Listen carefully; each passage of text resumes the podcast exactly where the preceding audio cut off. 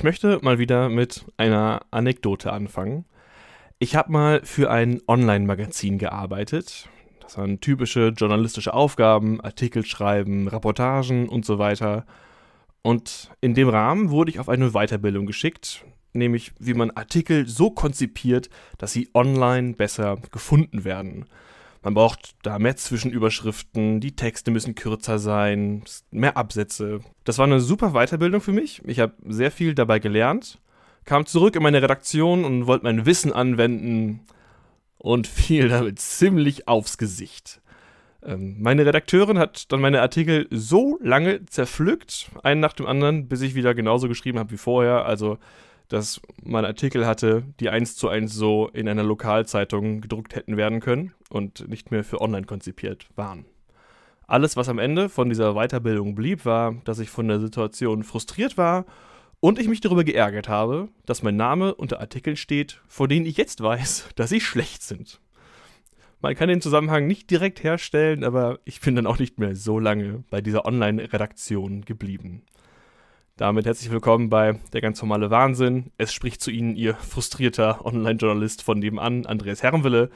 Diese Folge behandelt das Thema der Weiterentwicklung von Mitgliedern in Organisationen im Rahmen von Personalentwicklungsmaßnahmen und Coachings und so weiter.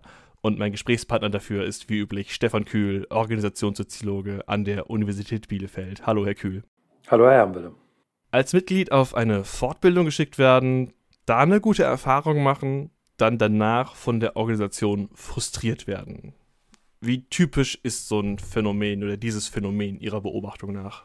Ja, es ist auf alle Fälle ähm, so typisch, dass es dafür einen eigenen Begriff gibt, nämlich das Montagsmorgen-Phänomen. Schön, okay. Das war noch aus Zeiten, als äh, Weiterbildung über eine ganze Woche gelaufen sind und dann die Mitarbeiter euphorisiert worden sind während dieser Weiterbildung, dann lag das Wochenende dazwischen, dann kamen sie halt äh, Montagmorgen in den Betrieb, wollten was anderes machen und wurden dann relativ schnell von ihren Mitarbeiterinnen, Mitarbeitern, Kollegen, Vorgesetzten wieder ausgebremst, sodass die Effekte der Weiterbildung eben dann ziemlich schnell verpusht sind. Und das ist dann eben dieser Montagmorgen-Effekt, der als Begriff in der Weiterbildungsszene sich dann irgendwann eingeschlichen hat. Okay, der ist bereits in der Weiterbildungsszene bekannt. Bevor wir auf diese Szene eingehen, frage ich mich erstmal, also wie, gehen Organisationen mit diesem Bruch um? Also, äh, dass da Mitarbeiter, Mitarbeiterinnen montags ankommen, euphorisiert sind. Also anscheinend werden sie erstmal hart sozial sanktioniert, aber das kann ja nicht das Ende sein. Ja,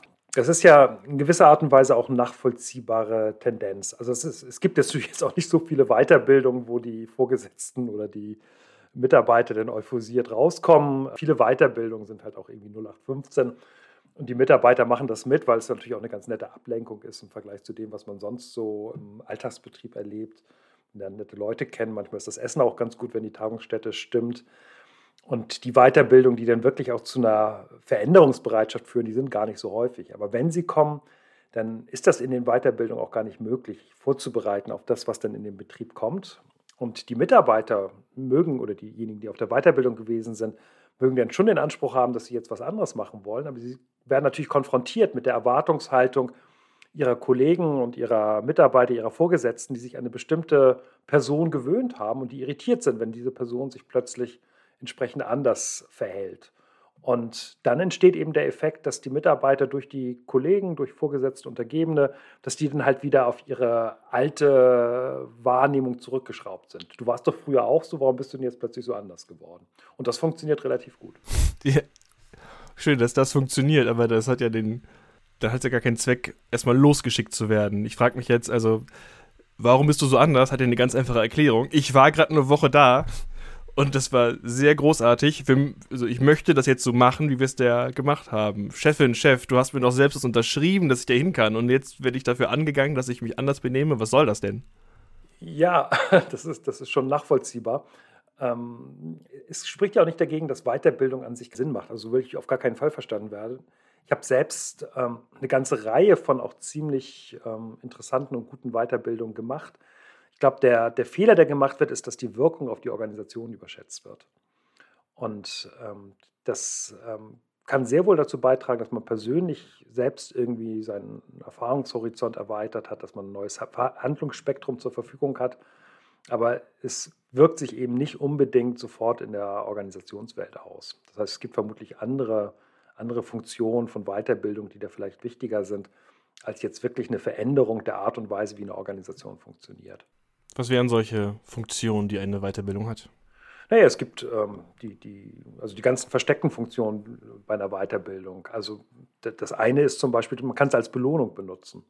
Die Mitarbeiter, die sich im Betrieb gut bewähren, die kriegen halt eine Weiterbildung geschenkt, bis hin zu irgendwelchen Business Administration Phasen, wo sie, wo sie den eigenen Abschluss erwer erwerben können.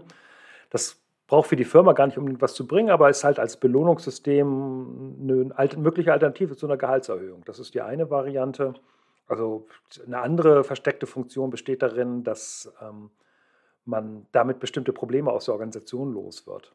Also in dem Moment, wo man Führungsprobleme in der Organisation hat, aber man die Mitarbeiter nicht entlassen kann, die schlecht führen, löst man das Problem dadurch, dass man sagt, naja, dann legen wir halt mal ein Führungskräfteentwicklungsprogramm auf und damit kann man als Organisation markieren, dass man sich dem Thema bewusst ist und dass man was tut ähm, und damit ist das Thema auch erstmal erledigt. Kann man ein Häkchen hintermachen und sagen, das Führungsproblem ist, ist angegangen.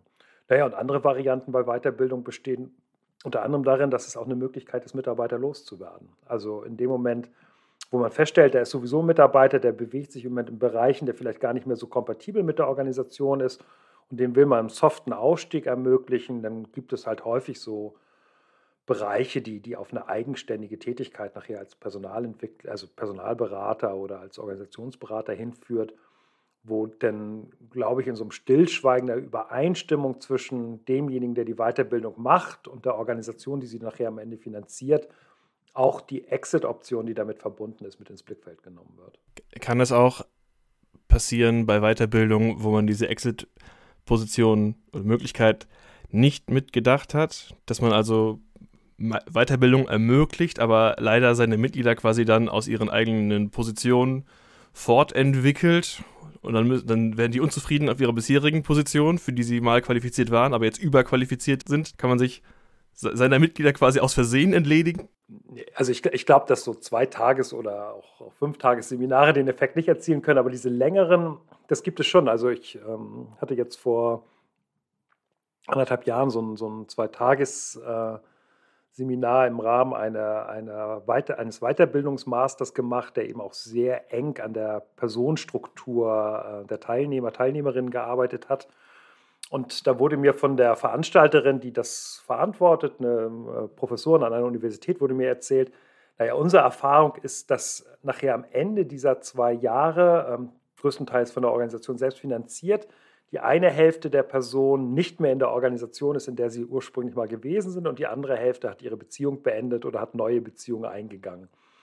Und da kann man sagen, okay, ähm, das äh, mag sicherlich so sein, dass das, was da gelernt wird, nicht unmittelbar ähm, hilfreich für die Veränderung der Organisation gewesen ist, aber bei den Personen scheint es ja doch irgendwie gut gegriffen zu haben, nämlich im Rahmen von persönlichen oder beruflichen Veränderungen. Damit, ich, macht man damit dann Werbung oder erzählt man das lieber nur den Teilnehmenden, damit die Organisation nicht erfährt, dass nachher alle gehen werden? Also jedenfalls wird das nicht gegenüber den Organisationen kommuniziert, die äh, diese Ausbildung für ihre Mitarbeiter bezahlen ähm, es ist, glaube ich, eher so im, im, leicht scherzhaften gegenüber den Teilnehmern äh, kommunizierbar, dass man dann sagen kann, naja, das geht euch, wird euch so nahe gehen, dass ihr einige Lebensentscheidungen grundlegend überdenkt. Ähm, ja, also ich bin da auch kein Fan von diesen, von diesen Programmen. Das ist ähm, didaktisch schon möglich, sowas aufzuziehen, wo Leute eben doch sehr eng das Gefühl haben, dass auch an ihrer Persönlichkeitsstruktur gearbeitet wird. Aber ähm, ja, auf alle Fälle kann man sagen, sie sind nicht wirkungslos. Sie haben Wirkung. Ob die nachher am Ende gut für die Person oder gut für die Organisation sind, ist dann eine zweite Frage. Auf äh, Weiterentwicklung von Personen will ich später noch eingehen. Ich will noch mal kurz beim, beim Konzept von Weiterbildung als, als eins bleiben, das irgendwie wichtig ist für Arbeitsorganisationen, unter anderem auch in ihrer Darstellung. Also wenn es darum geht, dass äh, Organisationen rekrutieren, dann ist aktuell diese, die Darstellung, bei uns ist es möglich, sich fortzubilden und weiterzuentwickeln und das Weiterlernen in der Organisation, das gehört bei uns dazu. Das ist mittlerweile Teil quasi von jeder Stellenbeschreibung. Wieso ist es so wichtig geworden, dieses Entwicklungspotenzial in einer Organisation darzustellen? Ja, ich also es gibt innerhalb der Soziologie eine Theorie, die sich damit beschäftigt, nennt sich Neoinstitutionalismus. Und die geht davon aus, dass es bestimmte Werte in der modernen Gesellschaft gibt, die per se als gut betrachtet werden und wo sich niemand mehr die Mühe macht, wirklich den unmittelbaren Nutzen dafür ins Blickfeld zu nehmen. Und dazu gehört unter anderem dieser Gedanke der Bildung. Bildung ist etwas, was wir per se in der modernen Gesellschaft als gut betrachten. Und im Rahmen dieser, dieser, dieser Bildungsvorstellung gibt es eben auch die Vorstellung vom lebenslangen Lernen, wozu unter anderem eben auch die Weiterbildungskategorie denn dazu zählt. Und weil das ein Wert ist, der erstmal allgemein als akzeptiert betrachtet wird, sehen sich mehr oder minder alle Organisationen auch gezwungen, diesen Weiterbildungsgedanken in ihrer eigenen Außendarstellung zu benutzen. Und äh, klar, das kostet eine Firma normalerweise nicht viel. Das ist, also gerade wenn Sie sich jetzt so Produktionsbereiche angucken, vergleichsweise kleiner, ähm, kleiner Posten, der dabei ist. Und ähm, in dem Bereich ähm, gönnt man sich das, weil es eben doch auch eine gute Möglichkeit der Mitarbeiterbindung ist, äh, eine gute Möglichkeit der Außendarstellung da ist. Und da fällt dann eben nicht nur das runter, was unmittelbar einleuchtend ist, wenn es eine neue Werkzeugmaschine gibt, dann muss irgendwie an dieser Werkzeugmaschine auch geschult werden. Da würde ich sagen, das hat man immer schon gemacht, das hat sich so weiterentwickelt, aber so, dass die Organisation so, so Kataloge, große Kataloge mit Weiterbildungsmaßnahmen entwickelt haben. Das, das ist sicherlich Teil dieser Mythologie, dass Bildung per se was Gutes ist. Da gehe ich mit. Ich habe noch eine zweite Vermutung, wo ich gerne Ihre Einschätzung zu hätte. Und zwar, es scheint mir, dass diese Form von persönlicher Leistungskultur oder vom Anspruch von Personen an eine Stelle oder an eine Organisation mittlerweile ist, dass sie eine Art von Garantie haben, das ist nicht die Endstation. Ich werde mich weiterentwickeln können und ich werde danach nochmal höher kommen können. Ähm, und dass man quasi sich nicht in eine Sackgasse begibt. Also das ist immer so die, die Darstellung, die quasi da ist. Äh, wenn eine Stelle keine Möglichkeit der Entwicklung gibt, dann ist es nicht ein schöner Platz zum Bleiben, sondern dann ist es eine Sackgasse. Und das wollen Leute vermeiden. Was halten Sie davon? Ja, das ist sicherlich richtig. Man könnte sich sogar überlegen, ob man das voneinander trennt. Also es gibt ja in, in vielen Organisationen die Vorstellung, dass es äh, jenseits des klassischen Karrierewegs, der dann immer mit mehr Mitarbeitern, die man führt, verbunden ist, auch sowas wie Fachkarrieren geben soll. Also man ist nachher am Ende nicht äh, Führungskraft, sondern man ist jemand, der eine Fachkarriere einschlägt und in bestimmten Themen immer und immer besser wird. Und damit, also mit beiden kann man natürlich Weiterbildungskonzepte auch verbinden. Aber dieser Aufstieg, diese, diese Stufenförmigkeit des Fortschreitens in Organisation ist ganz häufig mit, dieses, mit, mit bestimmten Weiterbildungsmaßnahmen verbunden. Ähm, und ich bin davon überhaupt gar kein Gegner. Also ich finde das erstmal schlüssig zu sagen, dass in dem Moment, wo entweder in der Fachkarriere oder auch in der Führungskarriere die nächsten Schritte gegangen werden. Das ist auch erstmal ja ein Moment von Unsicherheit von solchen Personen. Man weiß nicht genau, was auf einen zukommt in dem Bereich. Und wenn man das durch Weiterbildung unterstützt, dann nimmt man ja auch einen Teil der Angst vor dieser neuen Tätigkeit raus. Man schafft einen Rahmen, in dem man erstmal eine Sicherheit bekommt, dass man nicht völlig unvorbereitet in das reingeht, was man da gerade macht. Sicherlich nicht, nicht eine, eine unwichtige Funktion, die die Weiterbildung in Organisationen hat. Weil Karriere und Weiterbildung so stark verknüpft ist, komme ich gerade noch auf ein Phänomen, das mir in dem Zuge, glaube ich, wichtig erscheint, nämlich das Phänomen, dass man so hoch befördert wird, bis man für die Position, die man erreicht hat, nicht mehr geeignet ist. Inwiefern versucht man das vielleicht auch abzufedern mit Weiterbildung? Spielt das hier rein? Ja, ich, ich habe das bisher noch nicht miteinander, miteinander in Verbindung gebracht. Also das, dieser Spruch, der kommt ja aus so den 50er, 60er Jahren, wo es so ironisch charmante Beschreibungen von ja, Skurrilitäten in Organisationen gegeben hat. Und das ist ja auch erstmal nicht eine unplausible äh, Wahrnehmung. Ähm, also klar, man, immer wenn man was gut macht, dann steigt man auf und irgendwann macht man nichts mehr gut und dann ist die Karriere zu Ende.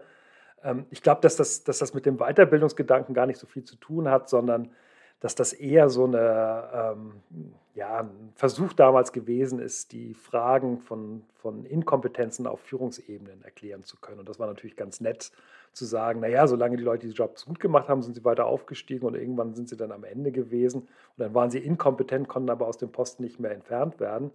Was sicherlich stimmt, ist, dass in dem Moment, wo sie denn quasi ein Niveau erreicht haben, wo man mit der eigenen Kompetenz nicht mehr nachkommt, da hilft auch das Nachschulen nicht mehr. Also ich glaube, jeder Mensch, Sie, ich, wir haben jeweils auch irgendwelche Grenzen, an die wir kommen, kognitiv oder von der Fähigkeiten, von den Fähigkeiten her. Und an der Stelle äh, bringt letztlich eine Weiterbildung vergleichsweise wenig, sondern das ist dann vermutlich eine falsche Personalentscheidung gewesen, wenn wir auf irgendwelchen Posten sitzen, die wir denn nicht ausfüllen können. Danke für diesen kleinen Ausflug. Jetzt gibt es neben Weiterbildung und Personalentwicklungsmaßnahmen, wo es ja mal darum geht, an einer neuen Maschine was zu lernen oder mit seiner Rolle klarzukommen, auch noch den Begriff des Coachings. Das ist einerseits auch also aus meiner Beobachtung eine Art von Modebegriff. Es gibt aber eine Unterscheidung, die ich Ihnen vorstellen will. Nämlich wären halt Weiterbildungsmaßnahmen diese Arten von Fähigkeiten und ähm, rollenspezifisch sind, ist mein Eindruck, Coachings scheinen sich eher an Eigenschaften zu richten. Führungskräfte werden gecoacht in ihren Motivationsfähigkeiten oder gesamte Teams werden geschult im Zusammenhalt. Ähm, würden Sie da mitgehen? Wie ist Ihr Eindruck? Was macht Coachings aus im Verhältnis zur Weiterentwicklung? Weiterbildung. Mhm. Also oder Personalentwicklung. Also für mich ist der, der Begriff der Personalentwicklung ist der Oberbegriff. Das ist im Prinzip, wo verschiedenste Maßnahmen runtergefasst werden können. Und das kann man eben unter anderem über Seminare machen, über Weiterbildungsmaßnahmen. Man kann es über Formen von kollegialer Beratung machen. Und man hat dann eben auch die Möglichkeit, als weiteres Instrumentarium Coaching anzubieten, was dann in der Regel ein 1 zu 1 Verhältnis ist zwischen Coach und Coachee. Und ähm, das bringt gewisse Vorteile mit sich, weil man eben einmal man hat einen geschützteren Rahmen, man hat eine Person, mit der man bestimmte Sachen aufarbeiten kann. Und das Zweite ist, dass ähm, es natürlich viel zielgerichteter äh, geplant werden kann. Also man kann mit dem Problem der einzelnen Person arbeiten und hat dann eher einen kontinuierlichen Prozess.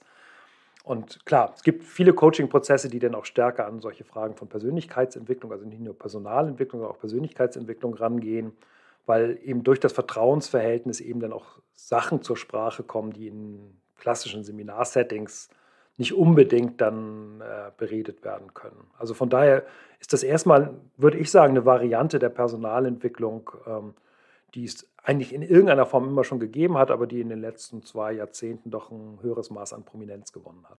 Jetzt sind Sie normalerweise in Ihrer Perspektive auf Organisationen auf der Seite zu sagen, Mitgliedern muss es ermöglicht werden, ihre Persönlichkeit aus der Organisation herauszuhalten und es sollte vor allem eine Rolle spielen, was sie in ihrer Rolle leisten und dass sie ihre Aufgabenbeschreibung erfüllen.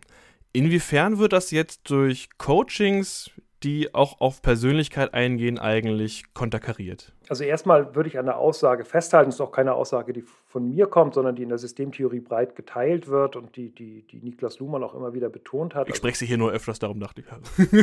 der, der sicherlich wichtigste, wichtigste Systemtheoretiker Niklas Luhmann, der hat mal gesagt, dass die Möglichkeiten in der Organisation Strukturen zu verändern über Personalentwicklung vergleichsweise gering ist. Das ist ein sehr, sehr schwacher Hebel.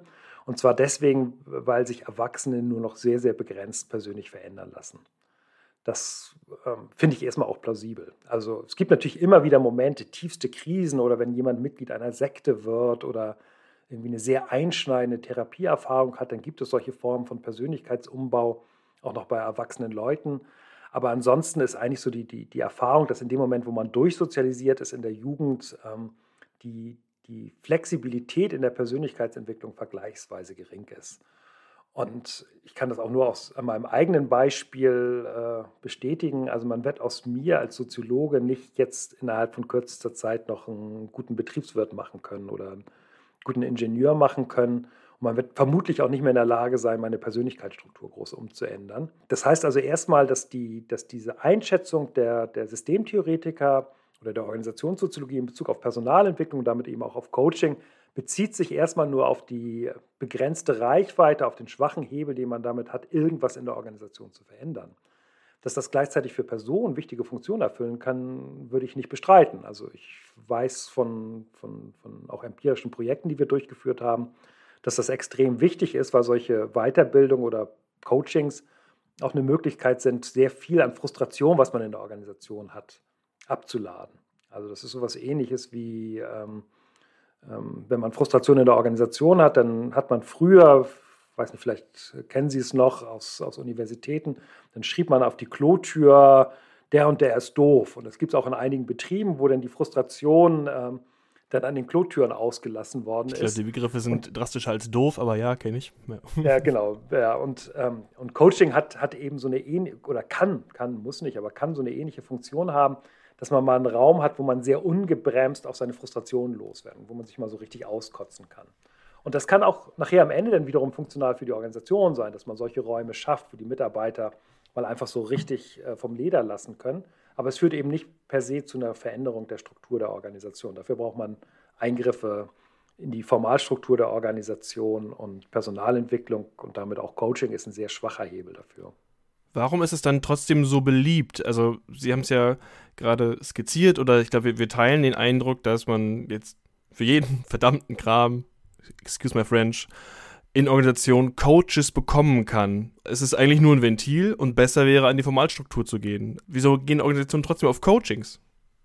Naja, und, und zu, zur, zur, Personalstruktur ähm, oder zu, zur Formalstruktur kann eben auch eine Veränderung in der, in der Personallandschaft der Organisation zählen. Also auch Entlassung oder, oder Einstellung oder so wären eben auch Veränderungen der Formalstruktur. Und ähm, die Personalentwicklung wird deswegen gemacht, weil man häufig nicht die Möglichkeit hat, ähm, an den anderen Punkten entsprechend anzusetzen. Also es gibt eine, eine ganz bekannte Studie von Niklas Luhmann aus den frühen 70er Jahren über den, Reform der, äh, über den Reformbedarf des öffentlichen Dienstes, wo er festgestellt hat, naja, man kann eigentlich schließlich nichts anderes machen. Man wird die Beamten nicht mehr los.